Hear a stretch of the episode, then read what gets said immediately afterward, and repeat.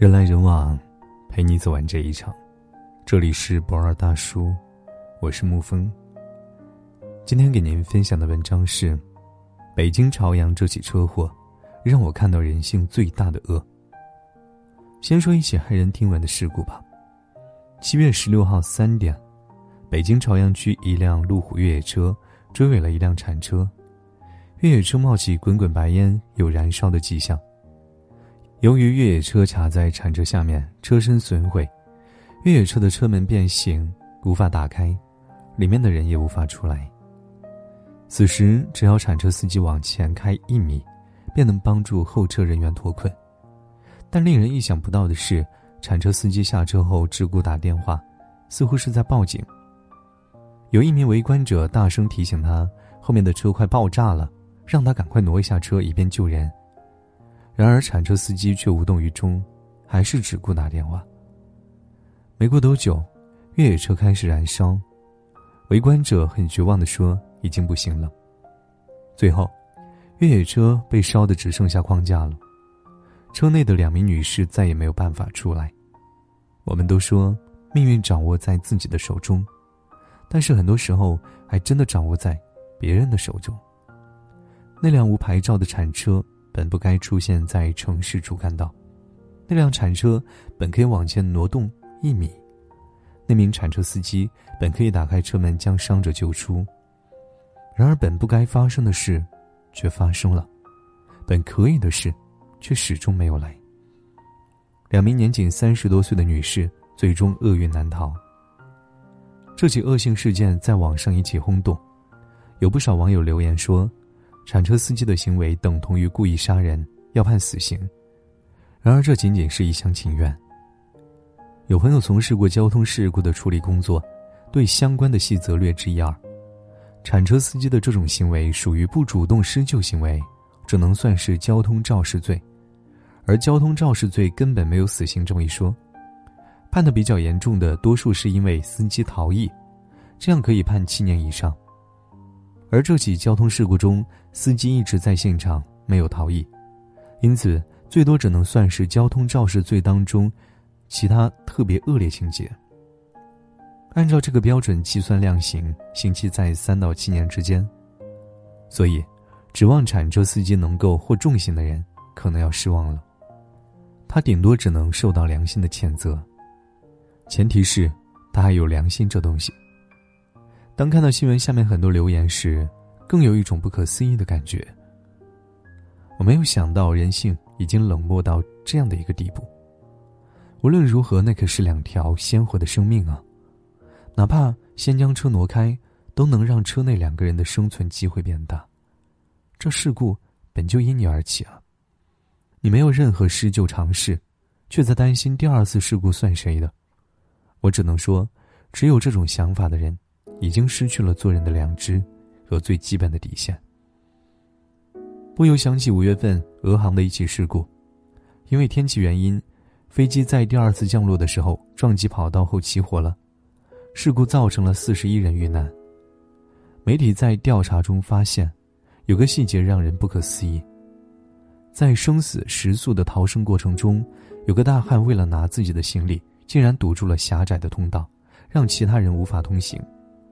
最后，他身后仅有三人成功逃生。当这个男乘客毫发无损的提着包包从登机口走出来的时候，遭到众人围堵质问。然而，他却毫无愧疚，甚至还在抱怨航空公司的冷漠，让他等了四十分钟都没能退上票。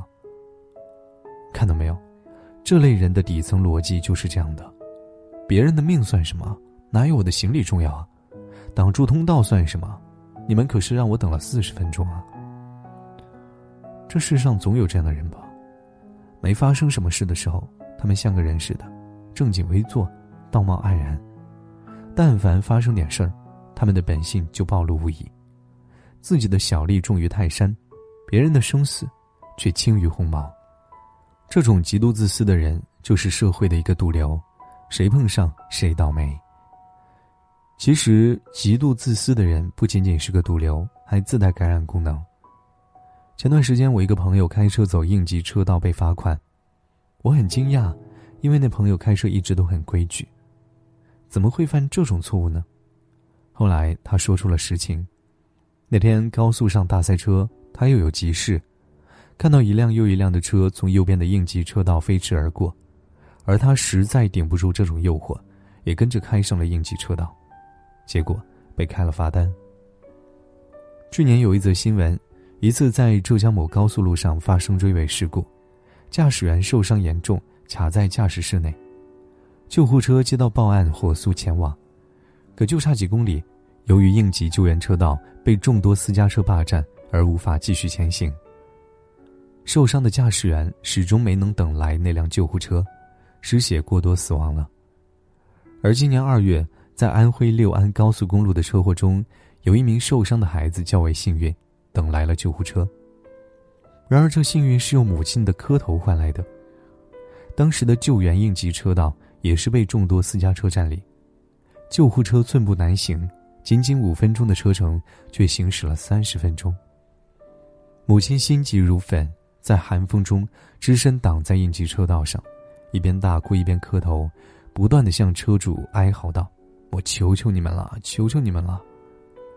一位母亲要靠这种极端的行为才能挽回众人的一点点良知，这何尝不是一种悲哀呢？大家都是开车的人，都知道堵车时走应急车道根本快不了多少。一旦发生恶性交通事故，如果救护车无法及时赶到，那就是人命关天的事啊！大家为什么还要这样执意妄为呢？其实也就是因为总有挑头的人，他们从应急车道呼啸而过，除非遇到警察，否则不受到任何的惩罚。于是其他车主也纷纷效仿。大家都成为一片片罪恶的雪花。在社会学里，有一个概念叫做“剧场效应”，是指一个电影院本来大家都坐得好好的，可是前排的观众突然站了起来，你劝他不听，于是你也只能站起来，而你后排的观众也因此只能站起来，最后，全场的观众都无奈的跟着起立了。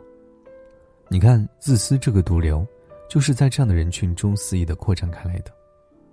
科技在进步，生活在改善，但是不知为何，总感觉我们正在失去一些东西。我不敢说社会变得越来越冷漠，但是人不为己，天诛地灭，应该已经成为了不少人的信条。可即便如此，人总要有些底线吧？你可以自私，但能不能有点人性？然而很多时候，连最基本的底线都丢掉了。一八年的时候。某高三女生被老师性侵，她准备跳楼，楼下的众看客竟然没有一个相劝的，反而纷纷用手机开启直播，起哄让她快点跳。而在另外一起事件当中，一位女同学在同学会当中猝死，众同学纷纷拿出手机录视频，却没有一个人施救。对熟人都这般如此，更别说对待陌生人。二零一七年四月份。驻马店一个女孩过马路，被一辆出租车撞倒在斑马线上。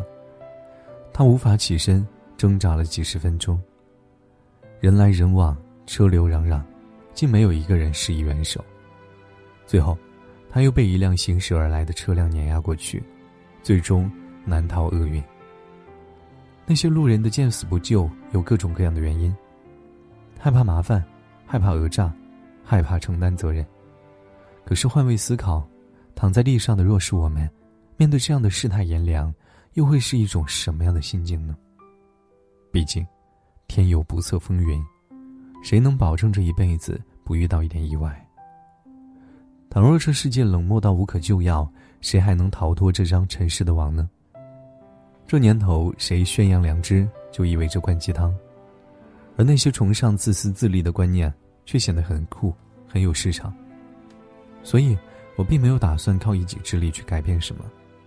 是的，我知道，那些自私冷漠者无法改变。这篇文章的目的是希望原本有良知的人不要轻易被改变。恪守良知并不是一件容易的事情。在文章的最后，想推荐一部日本短片《反社会人格》。一个小女孩钥匙掉了，一个机器人捡了起来，交给她。她却连声谢谢都没有说。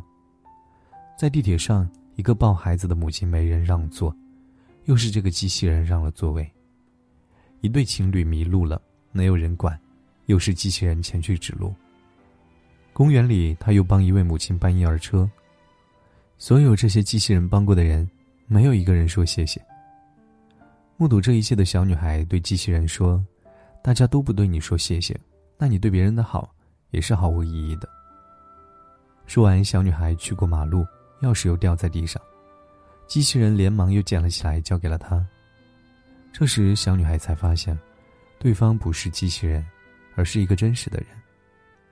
原来之前看到的，也都是这个有血有肉的人，正是他做了一件又一件的事。小女孩感动了，由衷的说了声谢谢。突然，一辆汽车冲了过来，将男人撞倒。此时，没有一个路人施救。这时，小女孩才发现，身边除了刚刚死去的男人，其他的都是机器人。苹果 CEO 库克在一次论坛上说起人工智能对人类的威胁，他表示，并不担心机器变得像人一样。而让他担心的是，人变得像机器一样，失去了价值观和共情心。他说：“科学是在黑暗中探索，人性就是黑暗中的蜡烛，照亮我们走过的道路以及前方的危险。失去人性，我们将迎来一个可怕的世界。”好了，今天的文章就给您分享到这儿。如果你喜欢的话，可以在文字下方点上一个再看，或者将其分享到朋友圈。我是沐风，晚安，亲爱的朋友们。如果离去的世界永远不会美好，如果下次见面时大家会对他笑，如果要失散的循环始终是旧爱。如果你陪我到可可西里去看海，如果你从我梦中回到我的身后，不顾一切收拾行李带你走，直到最后，马蒂放开了傲寒的手。刻在人生这本书里的某某，那个抱着盒子的姑娘，你是否心痛？山前没能相见，山后再不相逢。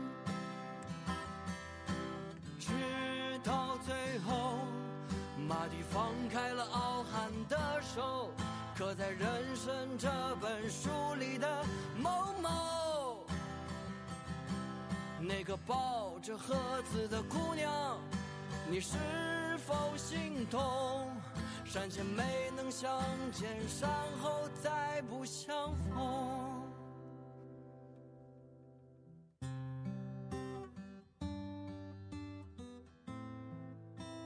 哎，真好，你说这个世界会好吗？会了。